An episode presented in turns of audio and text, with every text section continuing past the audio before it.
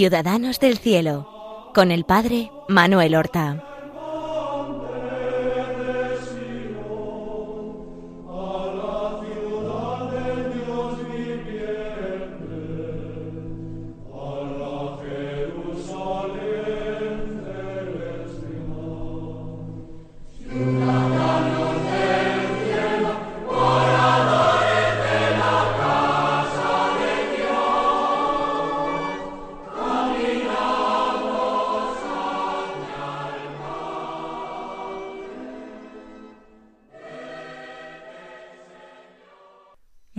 Buenos días, queridos amigos. Damos comienzo a una nueva emisión del programa Ciudadanos del Cielo, con el cual nosotros queremos acercarnos en las ondas de Radio María a la vida de nuestros hermanos, los santos, los verdaderos ciudadanos del cielo.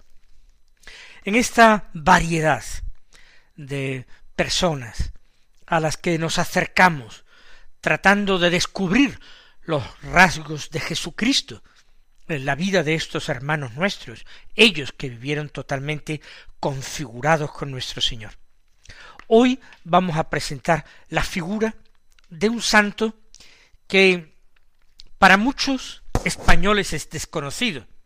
Desde luego no lo es en Murcia, ni particularmente en el bonito pueblo de Alcantarilla, del que es patrón es un santo, un gran santo, místico, franciscano, un santo que vivió el final del siglo XVI y que murió casi comenzando el siglo XVII. Nunca ha sido canonizado.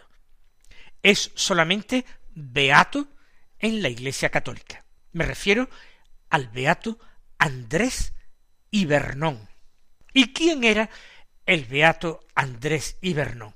Pues lo primero que debemos decir es que sus padres, el padre se llamaba Ginés y era de Cartagena, y la madre se llamaba María y era de Cuenca. Pero este matrimonio, matrimonio de, de labradores, gente sencilla que vive del campo, labrando sus propias tierras, pero de una manera muy humilde, este matrimonio tiene varios hijos y eh, vive en el pueblo de Alcantarilla, en Murcia. Aunque es en Alcantarilla donde nacen otros hijos, Andrés, sin embargo, nace en Murcia, porque su madre fue a visitar a unos parientes que vivían en Murcia y, estando en Murcia, pues se puso de parto y dio a luz a Andrés. Era el año 1534. No sabemos exactamente el día en que nació, solamente conocemos ese dato. Y no sabemos nada de la infancia de nuestro hoy beato Andrés. Tuvo que ser la vida de un chico sencillo, un chico de pueblo, de padres honrados, agricultores, personas devotas, hogar en el que la fe es algo importantísimo, es algo primordial, donde se reciben los fundamentos de esa fe, donde se da comienzo una vida de oración, donde se practica la caridad de una forma pues concreta, real, práctica. Lo importante es que un agricultor tiene que vivir siempre pendiente del tiempo, de las lluvias o de las sequías, y que eso influye decisivamente en la vida. Y después de varios años de sequía, la familia, muy empobrecida, tiene que buscar una solución. Y la solución es enviar a Andrés, que tenía entonces catorce años, a Valencia, a la casa de un tío suyo, para que trabajase para él y su tío le, le mantuviera. Y así él se marcha a los catorce años con su tío. Y eh, su tío lo pone a guardar ganado y otras faenas del campo. Y está, pues, seis, casi siete años de su vida allí. De hecho, hasta que tiene veinte años. A los veinte años él había logrado ahorrar. Había conseguido una cantidad, no para sacar a nadie de pobre, pero una cantidad hasta cierto punto importante. Eran ochenta ducados, no ducados de oro, ducados de plata. Tenía una hermana, y el problema en la época para casar a las muchachas es que había que darles una dote. Y él quería ayudar para dotar a su hermana, de tal manera que decide regresar a Alcantarilla, la situación económica de sus padres ha mejorado y él tiene mucha ilusión de llevar aquel dinero, dar una alegría a sus padres y a su hermana. Ocurre que cuando va de camino, por supuesto a pie, unos bandidos le roban. Afortunadamente no le quitan la vida, pero le roban la bolsa con los ochenta ducados. De tal manera que llega triste y desanimado Alcantarilla, pero para sus padres es una alegría y para él también volverse a ver, abrazarse, y el amor es la mayor riqueza que puede tener una familia.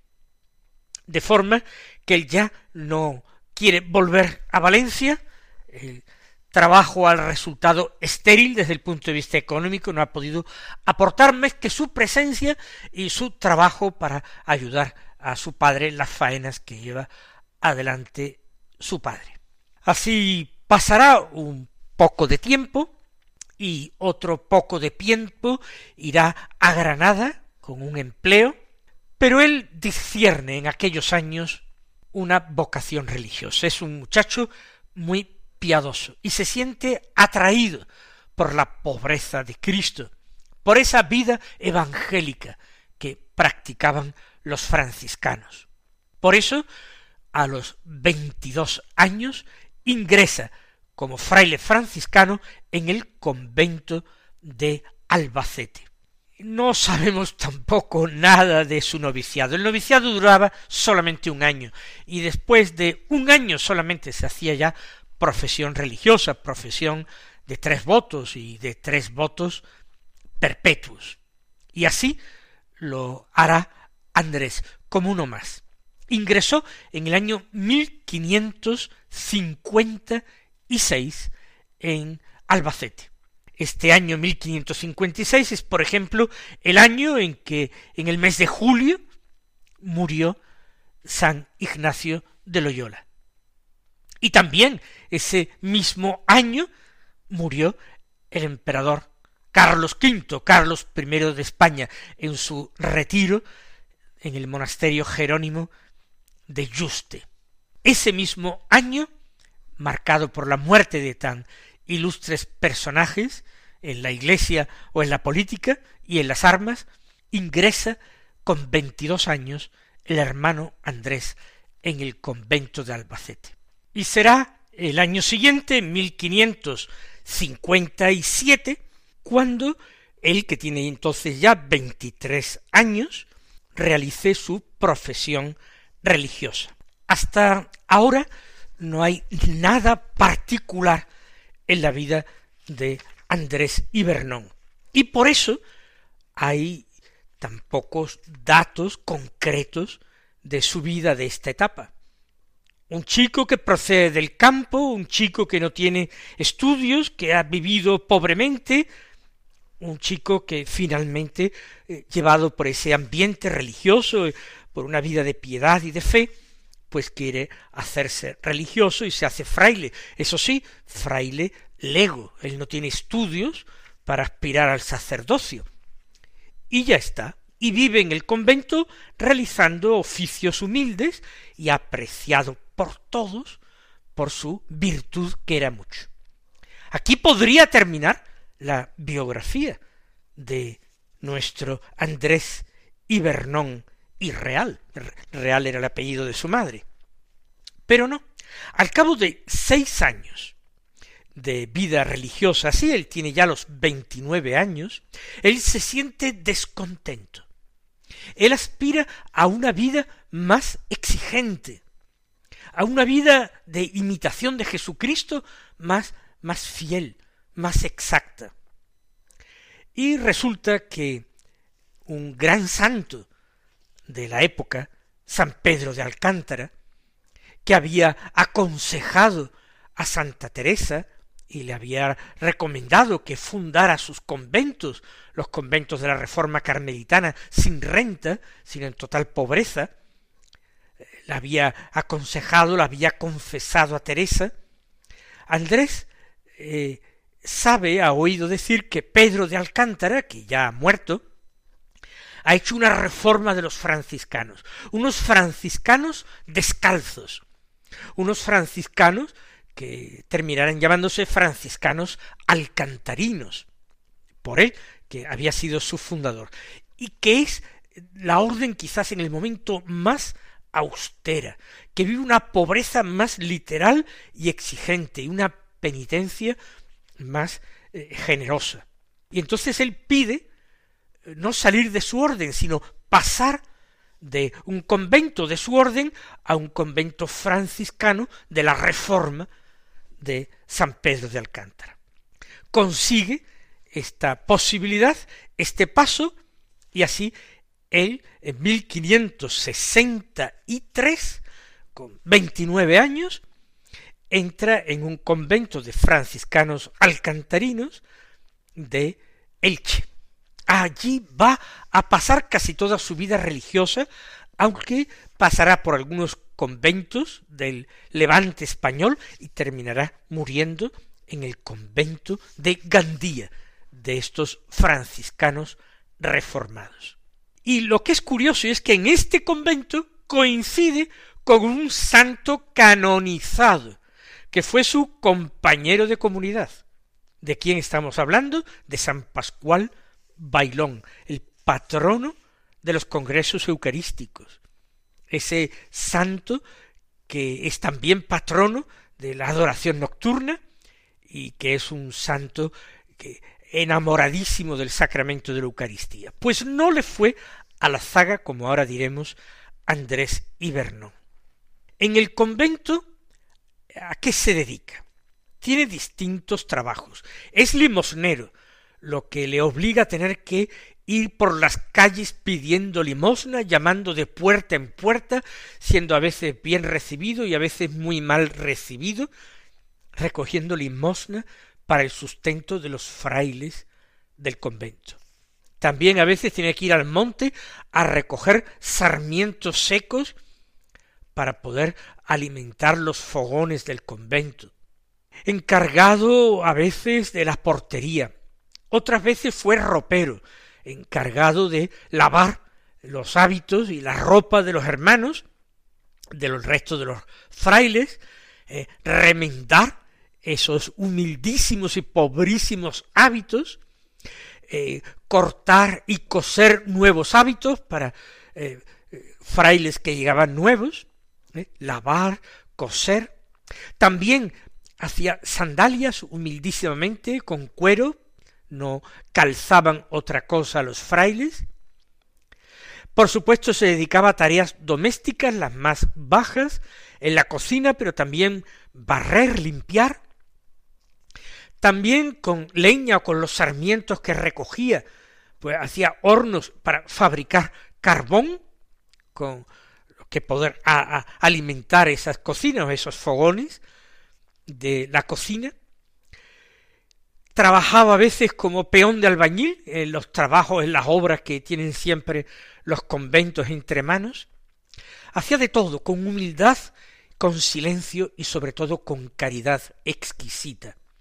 Particularmente su caridad sobresalía en algo a lo que le dedicaron mucho tiempo, que es atender, cuidar a los enfermos, a los enfermos del, del convento, a sus hermanos enfermos. Trabajaba sin descanso, comía poquísimo, era proverbial su austeridad. Incluso aquellos frailes que ayunaban tantísimo se espantaban de lo poco, casi nada que comía y era como su compañero de comunidad, Pascual Bailón, que lo reputaba a él, Andrés Ibernol, lo reputaba por santo. Era también como Pascual Bailón un enamorado de la Eucaristía. Se cuenta de él que asombraba a las gentes que miraban su rostro cuando estaba en la iglesia en adoración. Y es que parecía como que él estuviera viendo a nuestro Señor Jesucristo cuando contemplaba la hostia expuesta en el ostensorio en la custodia. Parecía que lo estuviera viendo. No sabemos lo que él veía, pero desde luego, si no era con los ojos del carne, era con los ojos de fe, como él contemplaba a Jesús Eucaristía. Y entraba con frecuencia en éxtasis. Salía de ese pobre cuerpo, a veces tan debilitado por los trabajos y los ayunos. Salía con esas ansias de amor y se quedaba su pobre cuerpo allí, desmadejado, abatido, y todos sabían que él estaba entonces con Dios. Pero había otra cosa, además de esos trabajos a los que le dedicaban, y esa caridad tan grande con los enfermos, había un pequeño apostolado que él, sin ser sacerdote, quiso practicar siempre que la obediencia y sus otros trabajos se lo permitía. Y era tratar de evangelizar y convertir a los moros. Los moros, no los que vivían lejos en, en, en Tierra Santa o en Marruecos, no, no. A los moros que vivían en España.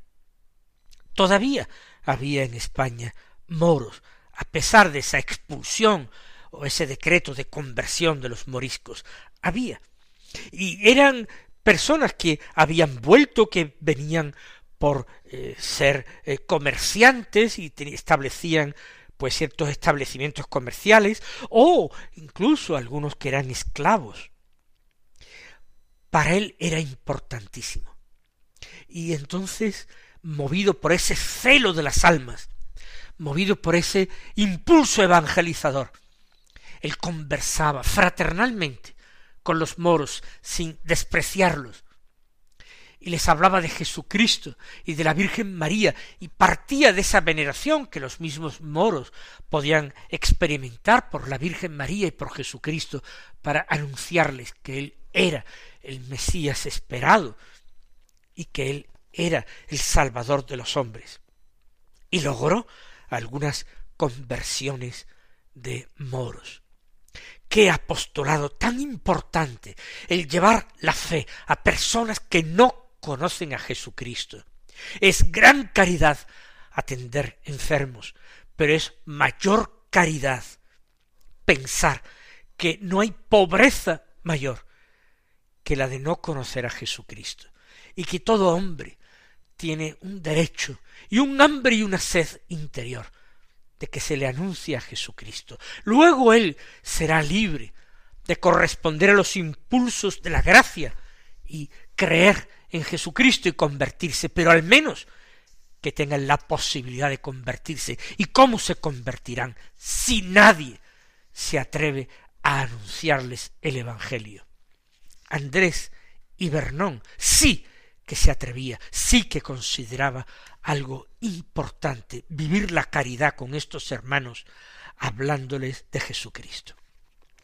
Y por supuesto su caridad con los pobres. Él era el limosnero del convento, pero él también socorría en cuanto recibía limosnas para que las diera a pobres, socorría a los pobres.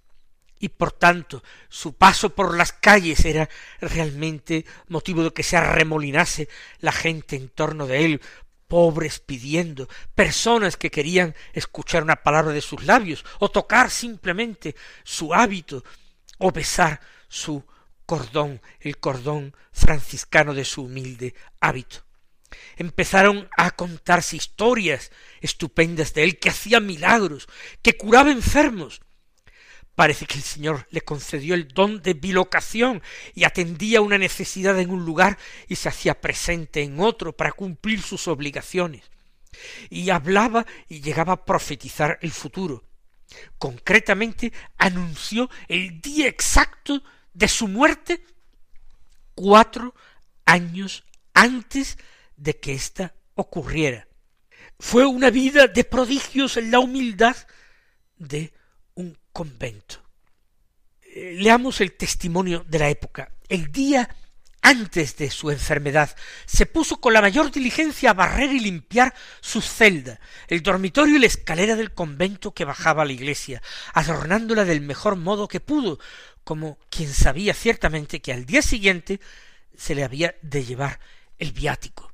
Al otro día de estas diligencias, asaltado de un cruel dolor de costado, con una calentura aguda y maligna, le llevaron efectivamente el santo viático, que recibió con el mayor fervor de su vida, deshaciéndose en lágrimas de amor y de ternura, y acometiéndole, finalmente le acometió otro dolor de estómago más grande y de pasmo que lo postró y dejó sin movimiento. Y llegada la noche de aquel día tomó el crucifijo, lo besó y entregó su alma a Dios. Era el miércoles 17 de abril del año 1602 aproximadamente a la una de la madrugada de aquel 17 de abril. Bueno, el cadáver hubo que bajarlo a, la iglesia porque todo el mundo quería verlo, tocarlo. Antes de su entierro hubo que cambiarlo varias veces de hábito porque le arrancaban y dejaban casi desnudo el cadáver, la gente arrancaba trozos de la tela. El duque de Gandía, porque se encontraba en este convento eh, al morir, mandó que un pintor de la escuela de Juan de Juni pintara el, el, cuerpo ya sin vida y conservamos ese retrato verídico tomado ya después de su muerte. Tres, tras tres días expuesto el cadáver en la iglesia, en que siguió haciendo milagros, finalmente fue sepultado. Y Pascual Bailón, San Pascual Bailón, a una señora le dijo, mire señora, estimo mucho a Fray Andrés Invernón, es verdaderamente un gran siervo de Dios y un gran santo. Pascual Bailón realmente lo canonizó en vida, aunque la Iglesia solamente ha llegado a beatificarlo, y eso muchos años después de su muerte, casi ciento noventa años después de su muerte, concretamente mil setecientos noventa, y como hemos dicho, había muerto en el año mil seiscientos dos. Actualmente es patrono de Alcantarilla, eh, la ciudad donde él se crió, donde vivían sus padres, y en la que no nació por accidente. Y demos gracias a Dios porque ofrece a su iglesia modelos de santidad tan grandes como este beato Andrés Ibernón, quizás tan poco conocido, pero que yo espero que mis oyentes sabrán apreciar, valorar y harán diligencias para conocerlo mejor y encomendarse a él. Mis queridos hermanos, el Señor os bendiga y hasta la próxima semana.